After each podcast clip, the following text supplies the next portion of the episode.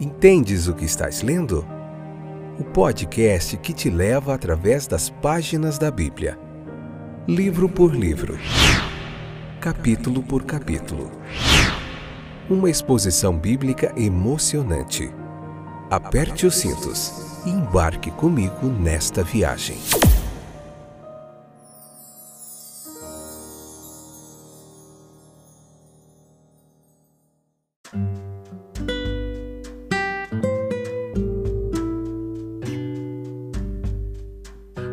Olá, eu sou o Fábio e esse é mais um excepcional episódio do podcast Entendes o que estás lendo. Hoje, Levítico capítulo 12, parte segunda e última, parte 2, episódio número 397. Esta que é a quinta temporada, onde estamos vendo capítulo por capítulo da Bíblia. E nessa quinta temporada estamos vendo o livro de Levítico, tá bom? É, vamos concluir hoje é, no episódio anterior nós falamos bastante sobre a mulher, qual que eram as cerimônias que ela tinha que fazer ali referente ao parto, segundo a lei, como ela deveria agir com se o filho fosse homem, mulher, havia algumas distinções e a gente vai resumir tudo isso aqui hoje, tá bom? E concluir para você. Tudo bem com vocês? Espero que sim. Satisfação e alegria tê-los de volta para nós juntos juntinhos continuarmos nessa jornada, sendo edificada, aprendendo mais da palavra de Deus, muita teologia bíblica gratuita aqui para você, no Spotify, no Deezer, na Amazon Music, na Apple Podcast, Google Podcasts, aí Spotify, Anchor, tem muitos reprodutores aí de podcast.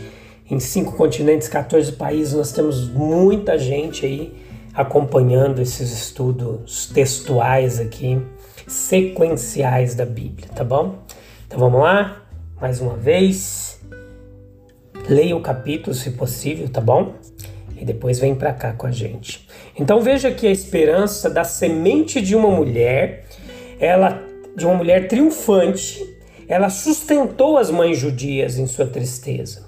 Elas buscavam a salvação por meio da geração de filhos, de acordo com a ideia do apóstolo. O projeto de Deus era que através da gravidez, ou seja, a maternidade da Virgem, é, viesse o Filho de Deus ao mundo. Então veja que, no entanto, a esperança ela sustentou multidões de mães em suas agonias, em suas dores de parto. E por fim, o conquistador, ele apareceu. Ele veio como uma criança, enfrentou os perigos do desenvolvimento e tornou-se homem das dores e passou da morte para a vitória. A humilhação ela é o preço da exaltação no caso de Jesus e de todo o seu povo.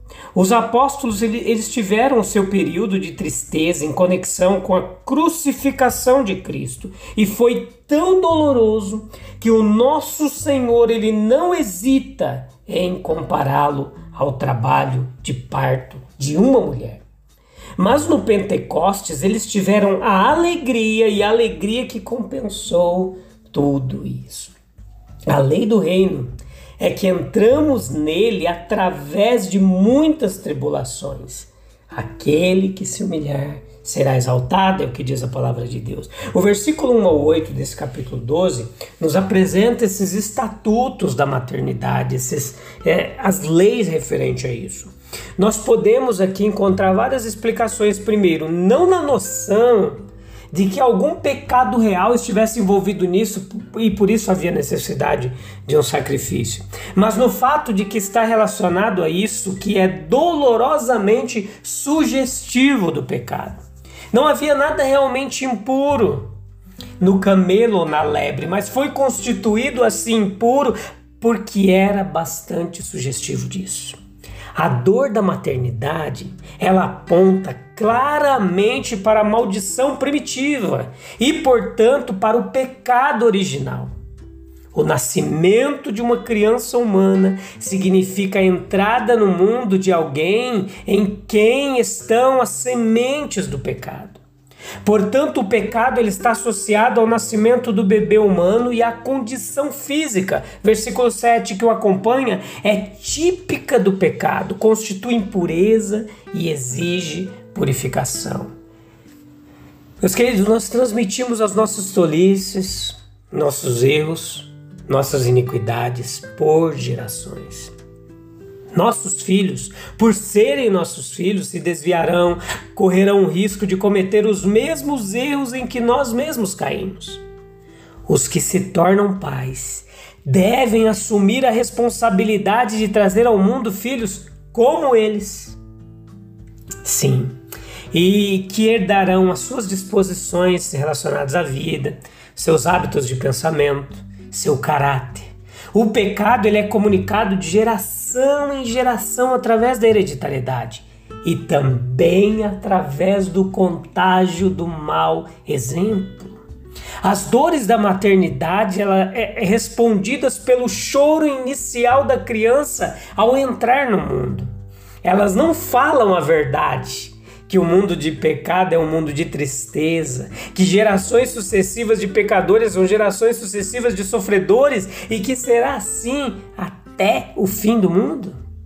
A impureza da mãe não era impossível de remover. Isso a separou temporariamente, versículo 4, mas não permanentemente do santuário.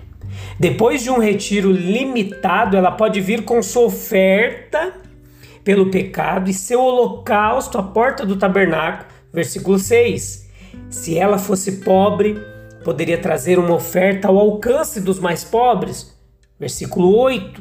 E o sacerdote faria expiação e ela ficaria limpa. Qualquer que seja a culpa que contraímos, seja seja comunicando o mal a outros ou como consequência indireta do pecado de outros, por tudo que nossas almas foram contaminadas, nossas vidas manchadas e corrompidas, nós podemos todos chegar à cruz do Redentor. E por meio de seu sacrifício expiatório, ser purificado aos olhos de Deus. E assim chegando, nossa oferta pelo pecado não será desacompanhada de um holocausto. O perdão de nossos pecados ele será seguido pela dedicação de todo o nosso ser ao serviço do Senhor. Essa parte do livro aqui, é, é, desde o capítulo 12 até o capítulo 15, nós vamos ver isso nos próximos episódios também, que ele nos fala de, de várias é, purificações cerimoniais e fala de vários assuntos pertinentes. É, para a contaminação da lepra, nós vamos ver bastante no capítulo 13, nos próximos episódios.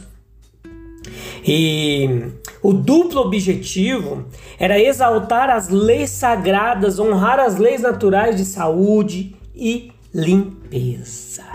As lições de que os fatos da vida familiar, elas estão intrinsecamente relacionados com o santuário.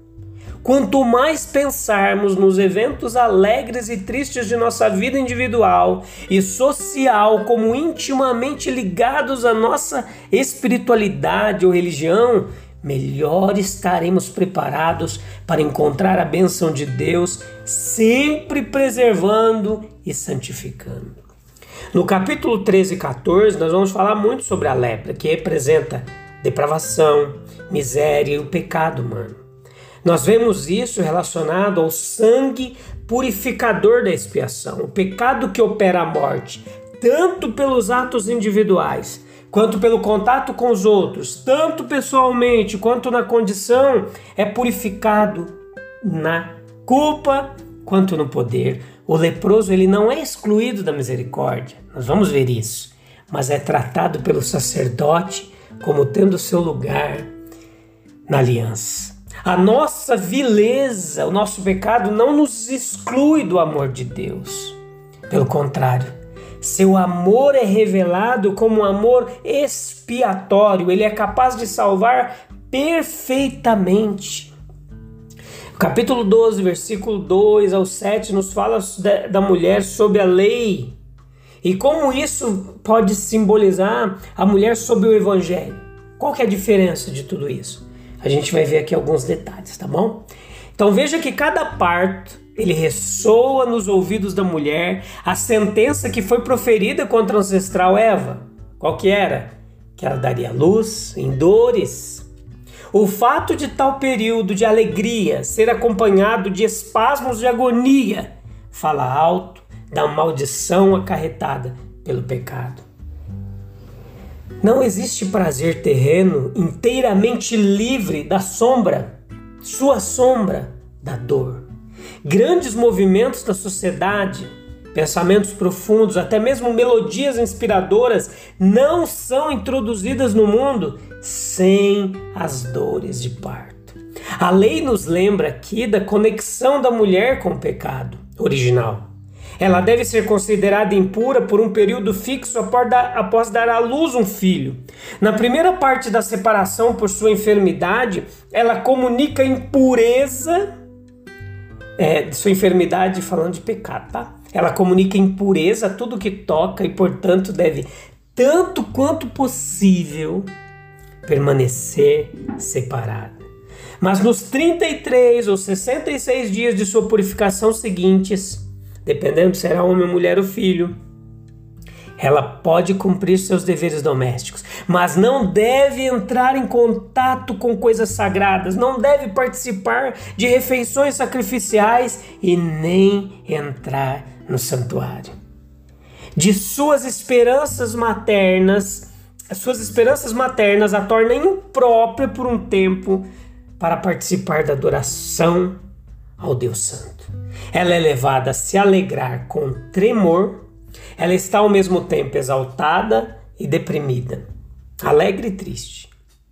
Ela vê que a nova vida não está separada da corrupção e está aliada à impureza e à morte. E para ser redimida é preciso se santificar pela obediência a Deus. Para limpar a mãe das manchas do parto e permitir a restauração da comunhão com Deus, uma expiação é necessária.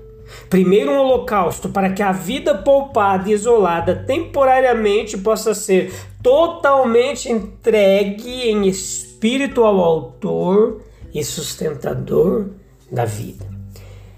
Em seguida, oferta pelo pecado para expiar todas as ofensas cerimoniais relacionadas à geração de um filho. E se esses ritos eles pertencem simplesmente aos pais, ainda assim o conhecimento deles posteriormente deve familiarizar a criança com o estado de separação de Deus no qual foi um instrumento involuntário de introduzir os pais. Olha que fantástico há pelo menos um indício de que a origem da vida não está livre de manchas. A lei indica a estima inferior em que a mulher vivia e estava antigamente sob a lei. A impureza contraída ao dar à luz uma criança do sexo feminino durou o dobro do que quando nasceu um menino. De fato, isso foi explicado por motivos fisiológicos, como anteriormente sustentado, mas a ampla justificativa para outra, para a alegria causada pelo nascimento de uma criança do sexo masculino. Em Levítico capítulo 27, versículo 5, nos fala sobre pagar votos no santuário com uma oferta em ciclos de prata. Um menino ou rapaz de 5 a 20 anos ele valia 240 gramas de prata, uma menina ou uma moça da mesma idade valeria 120 gramas de prata. O voto da mulher custava metade do preço. Isso representava bem a noção errônea que se tinha sobre a mulher ser inferior em vários sentidos. Cada mãe de um homem poderia nutrir a esperança de que ela foi, a ela foi concedida a semente prometida, o Messias. Nenhum rito de iniciação na aliança para a mulher. Os judeus consideravam a circuncisão como insígnia de honra, uma marca de privilégio e bênção. A mulher ela entrou na nação sem reconhecimento especial. Ela não era capaz de se tornar chefe de família, de cuja nacionalidade comprovada ela tanto dependia, pois quando ela se casava, ela tornava-se membro da família de seu marido. O evangelho, ele dignifica essa posição da mulher. E o evangelho é, nos diz que o evangelho ele abole perante o Senhor as distinções de sexo. Não há homem nem mulher, todos vós sois um em Cristo Jesus. Não há circuncisão nem incircuncisão. A mulher tem direitos iguais aos dos homens perante Deus, salvando apenas o que a modéstia natural a proíbe de reivindicar. reivindicar. E qual é a lei geral promulgada, promulgada desde o início? É de que o marido é o cabeça e ela deve a ele respeito, fidelidade, lealdade, e ele da mesma forma a ela. É a glória da mulher ter sido, ter sido o meio da encarnação do Filho de Deus, e através disso a vergonha dela foi removida. Até a pobreza da mulher foi enobrecida por Maria quando ela trouxe aquele par de pássaros para ofertar em sua pobreza.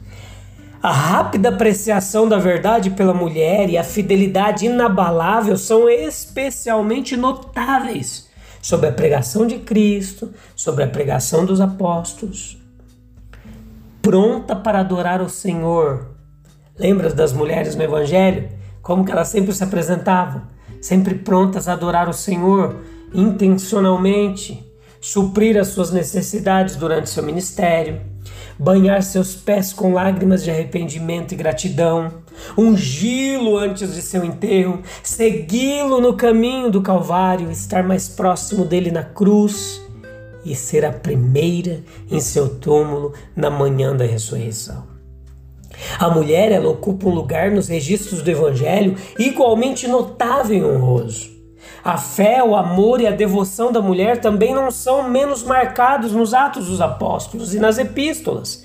Bem tem a mulher se esforçado para pagar o estigma da primeira transgressão.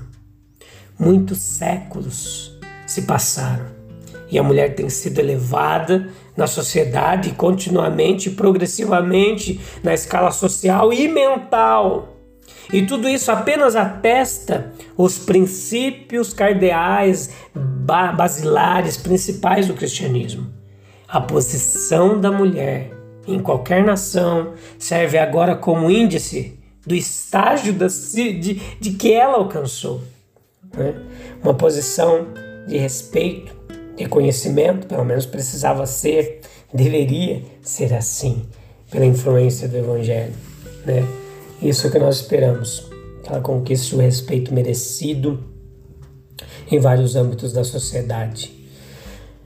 A gente se encontra no próximo episódio. Vamos falar bastante sobre lepra, como o leproso era tratado ali naquela comunidade, o que, que a lei falava a respeito do leproso, da sua separação, da sua posição e o que isso significa, o que, que Jesus falou no Novo Testamento o que isso significa em relação ao pecado. A gente vai aprender tudo isso, vai ser bem legal. Eu te encontro lá. Um abraço. Deus abençoe. Até breve. Tchau, tchau.